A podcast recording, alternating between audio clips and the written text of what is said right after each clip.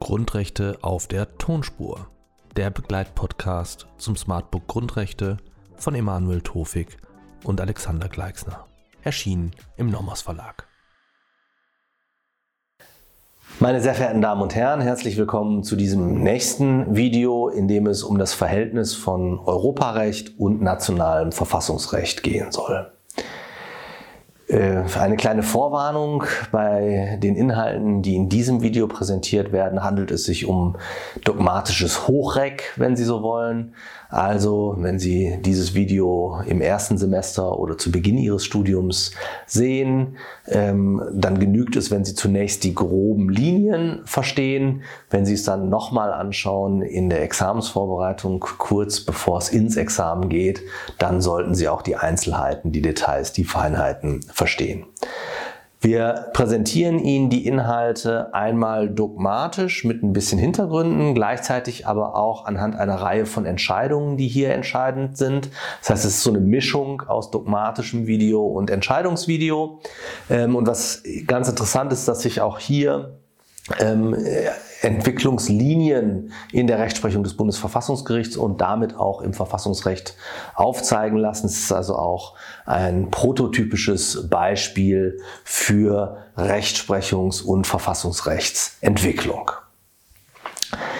Wie begründet der EuGH den Vorrang des Unionsrechts vor jedem mitgliedstaatlichen Recht? Das ist sozusagen unsere Eingangsfrage.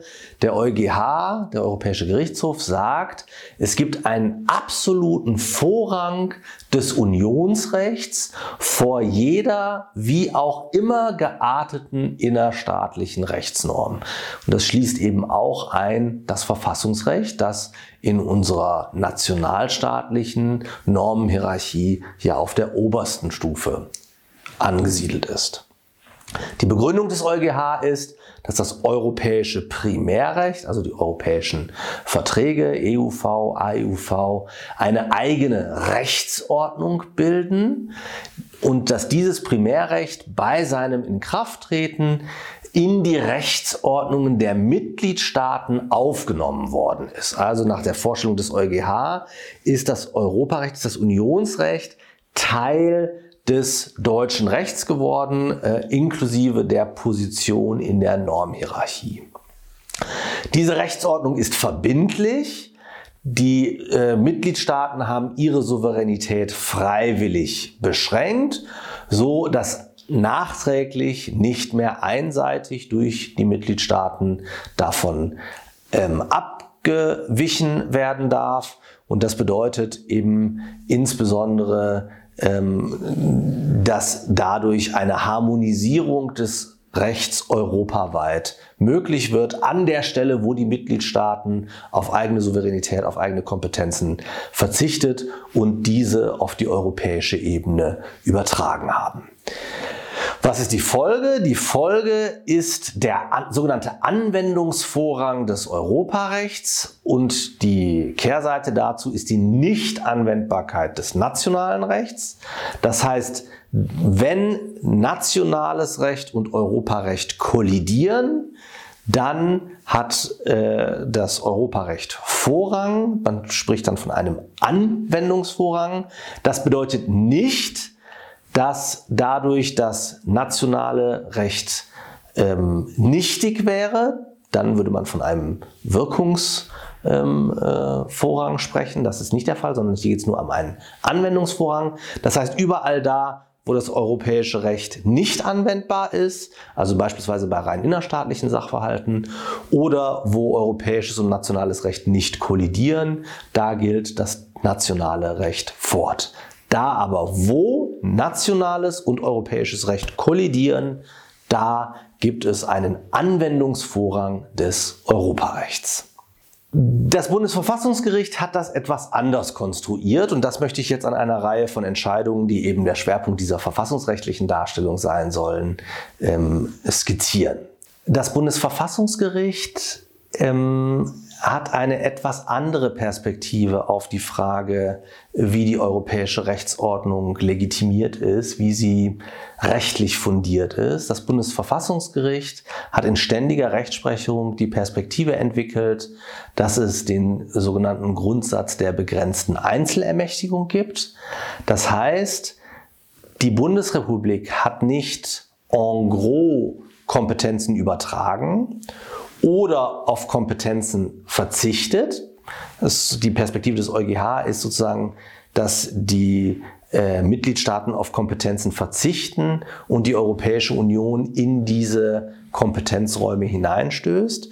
Das Bundesverfassungsgericht sagt, es gibt eben dieses Prinzip der begrenzten Einzelermächtigung. Das heißt, die Mitgliedstaaten übertragen der Europäischen Union für jeweilige Rechts- und Anwendungsbereiche individuell sozusagen Kompetenzen. Ja? Also es wird immer eine Kompetenz übertragen. Ja?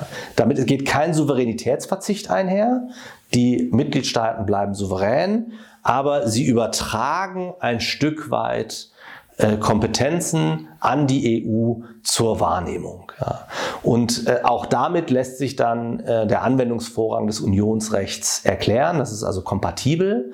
Ja, aber die Perspektive ist eine andere. Sozusagen die äh, Idee des Bundesverfassungsgerichts ist, die verfasste deutsche Staatsgewalt kann nicht einfach sozusagen an die EU im Wege der Souveränitätsübertragung übertragen werden, sondern es können einzelne Kompetenzen übertragen und delegiert werden. Ja. Das ist eben ein, ein etwas anderer Zugriff, der damit auch das unterschiedliche Verständnis des Verhältnisses zwischen Europarecht und Verfassungsrecht durch EuGH und Bundesverfassungsgericht ein Stück weit erklärt. Ausgangspunkt der Perspektive und der Dogmatik und der Rechtsprechung des Bundesverfassungsgerichts ist die sogenannte Solange 1 Entscheidung aus dem Jahr 1979, ähm, Fundstelle BFRFGE 37271. Ich zitiere einmal wörtlich, wie das Bundesverfassungsgericht da sein Verhältnis zum EuGH und zum Europarecht qualifiziert. Zitat.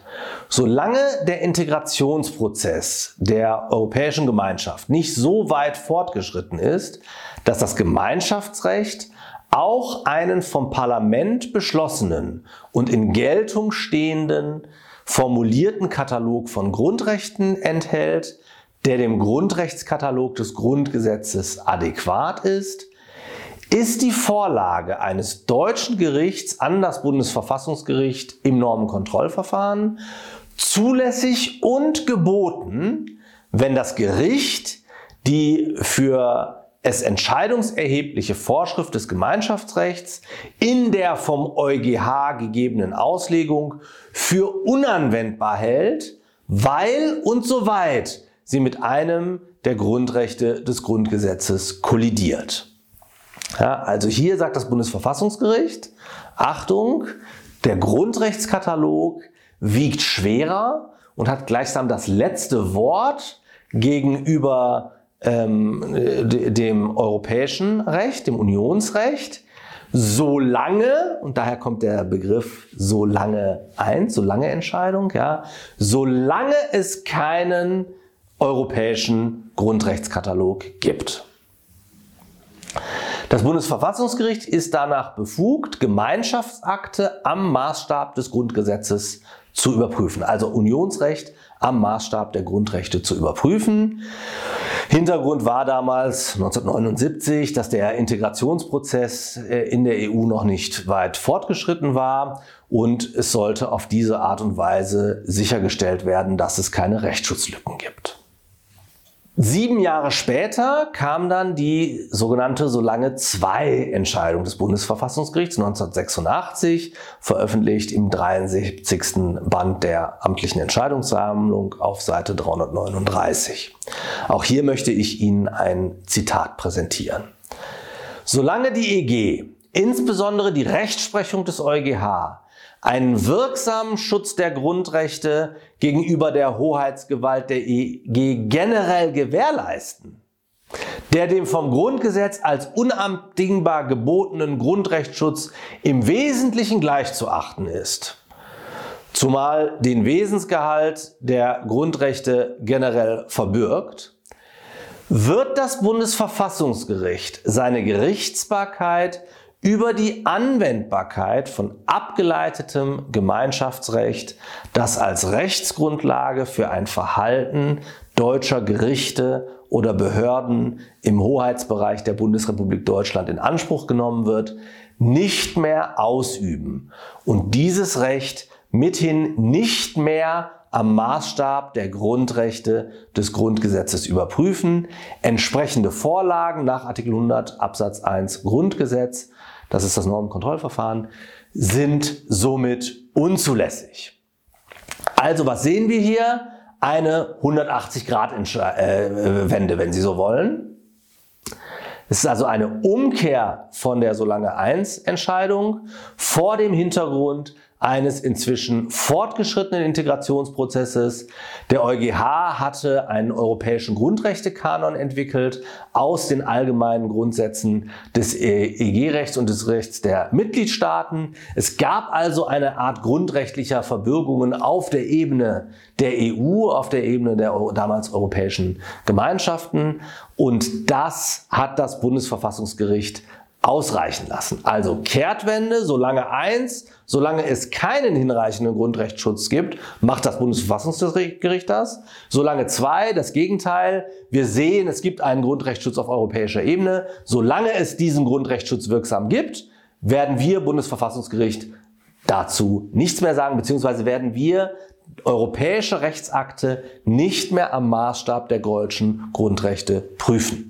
Dann gab es zwei weitere wichtige Entscheidungen. Die erste Entscheidung, die Maastricht-Entscheidung von 1993, Bundesverfassungsgerichtsentscheidung, 89. Band, Seite 155 folgende. Teilweise wird hierin eine Abkehr von der Solange 2 Rechtsprechung gesehen. Das Bundesverfassungsgericht zeigt ähm, Grenzen der Integration auf und spricht von einem sogenannten Kooperationsverhältnis zwischen EuGH und Bundesverfassungsgericht. Das war sozusagen die äh, Entscheidung des Bundesverfassungsgerichts zum Vertrag von Maastricht. Und dann im Jahr 2000 das, äh, die Entscheidung des Bundesverfassungsgerichts zur Bananenmarktverordnung, ähm, amtliche Entscheidungssammlung, Band 102, Seite 147 folgende.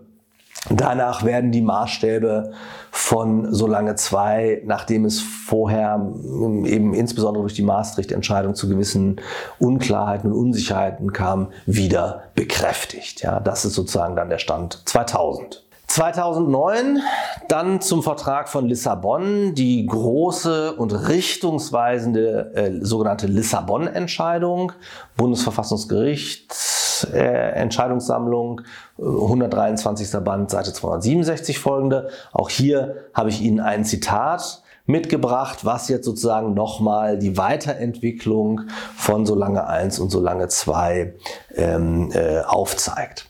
Zitat. Wenn der Rechtsschutz auf EU-Ebene nicht zu erlangen ist, prüft das Bundesverfassungsgericht, ob Rechtsakte der europäischen Organe und Einrichtungen sich unter Wahrung des unionsrechtlichen Subsidiaritätsprinzips in den Grenzen der ihnen im Wege der begrenzten Einzelermächtigung eingeräumten Hoheitsrechte halten. Sowohl die Ultravirus als auch die Identitätskontrolle können dazu führen, dass Unionsrecht in Deutschland für unanwendbar erklärt wird.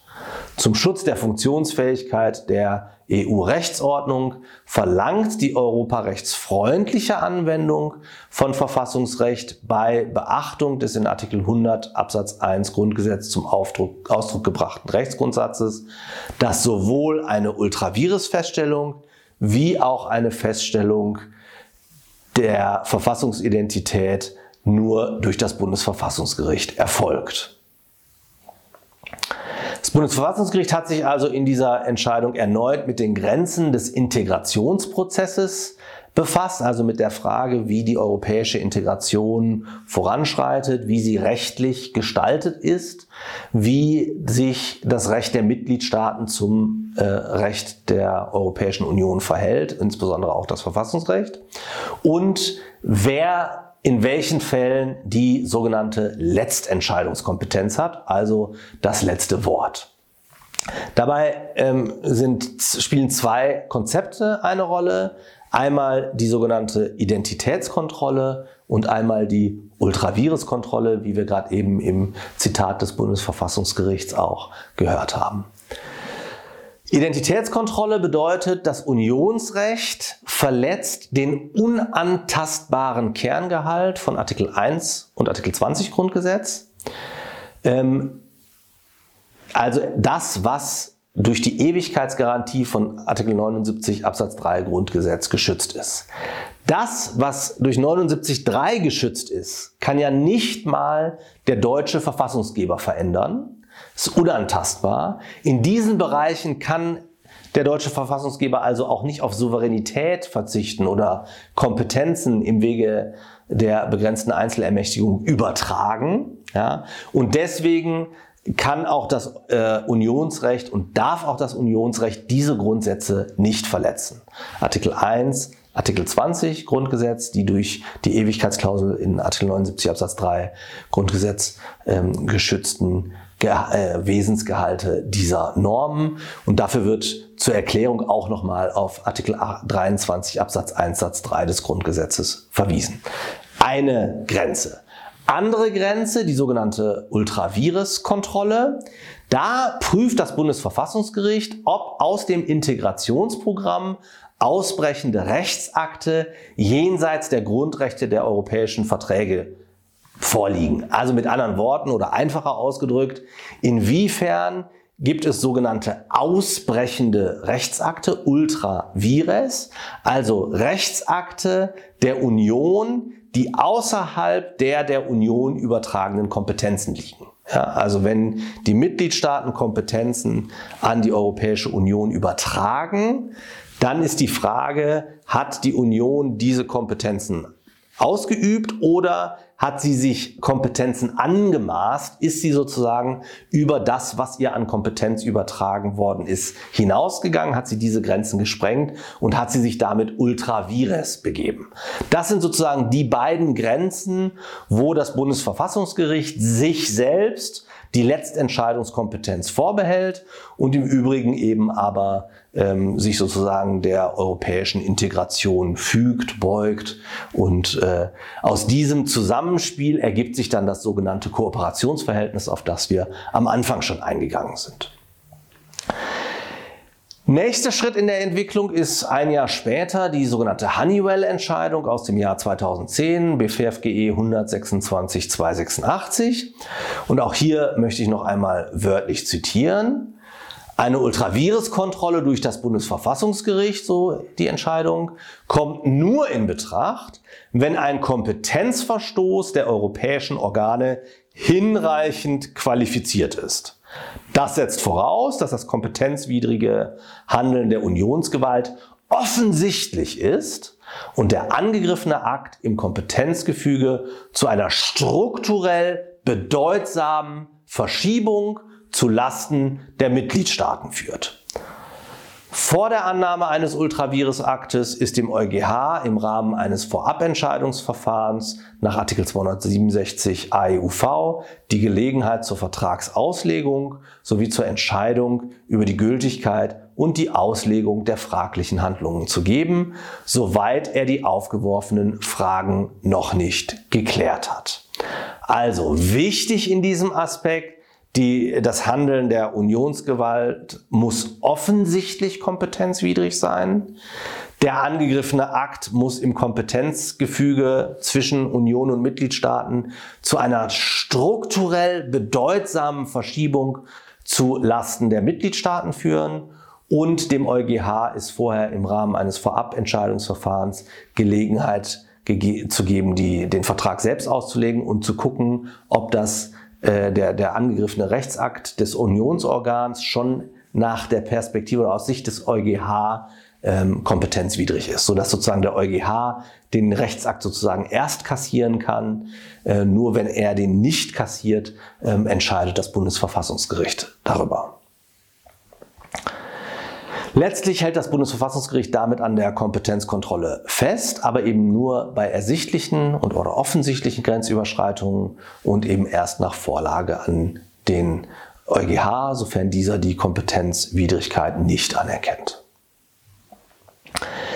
Der nächste Schritt äh, oder die nächste Perle ähm, in äh, der Kette dieser Entscheidungen ist der OMT-Beschluss aus dem Jahr 2016, nachzulesen in der amtlichen Entscheidungssammlung Band 142, Seite 123 folgende.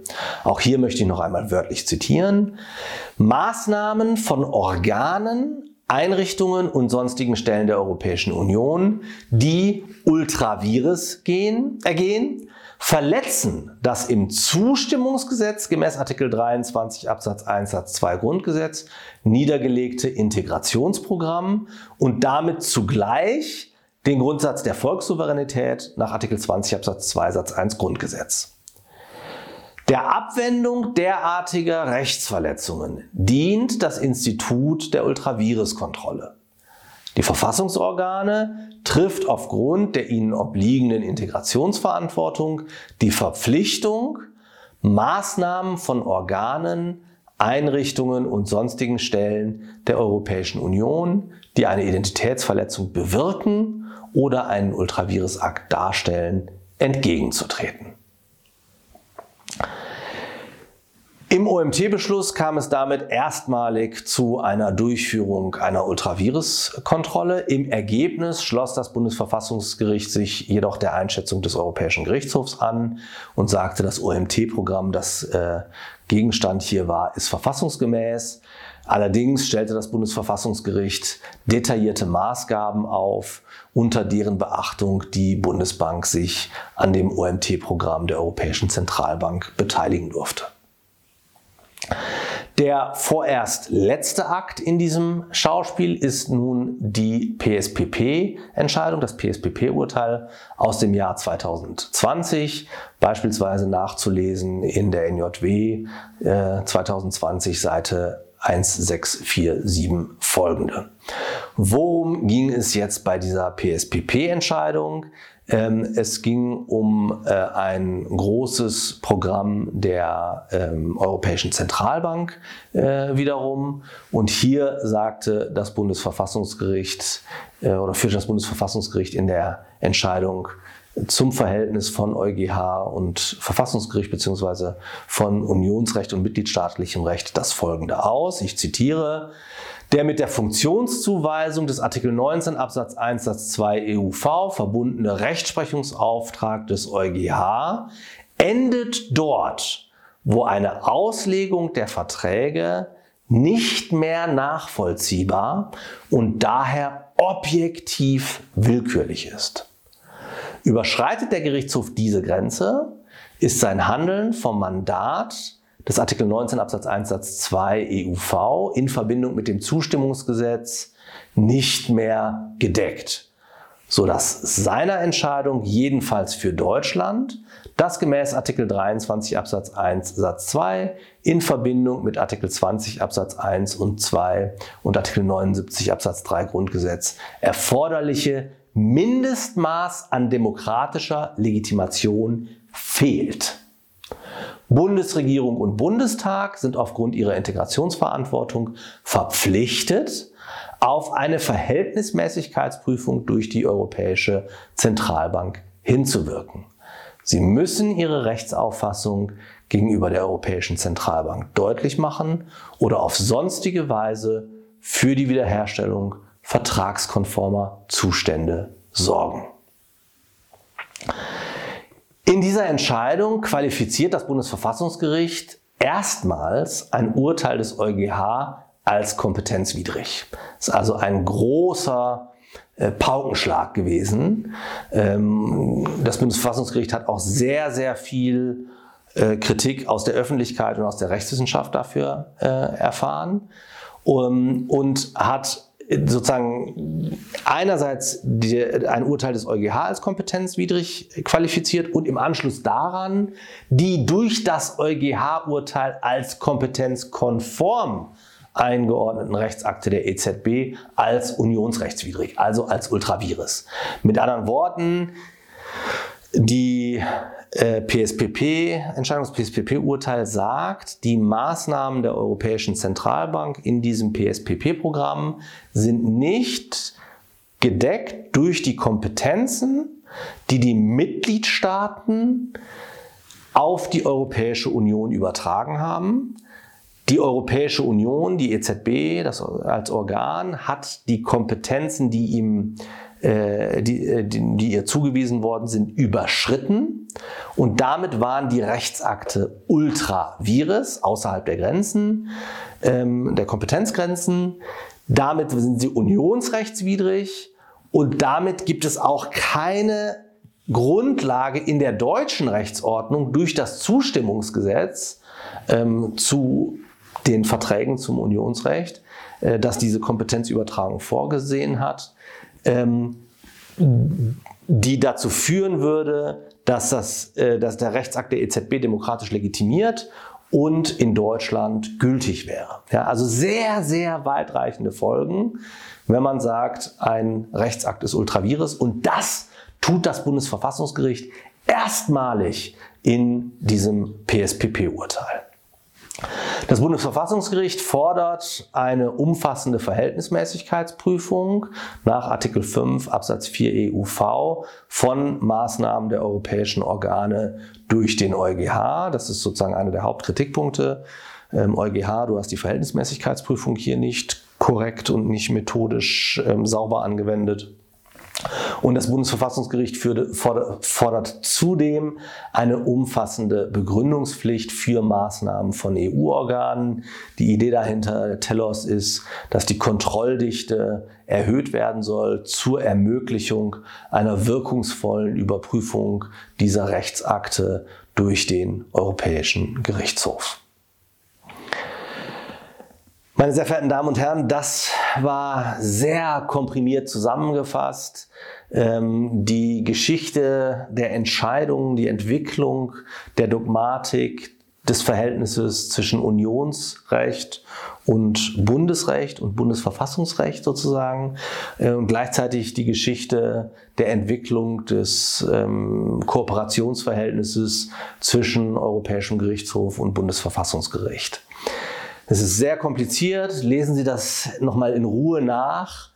Ähm, es ist sehr examensrelevant äh, einerseits, das ist ja immer die Frage, die Sie stellen. Es ist aber auch von eminenter rechtlicher und rechtspolitischer Bedeutung und es wird, diese Fragen werden auch weiter an Bedeutung gewinnen. Ich danke Ihnen jedenfalls sehr für Ihre Aufmerksamkeit.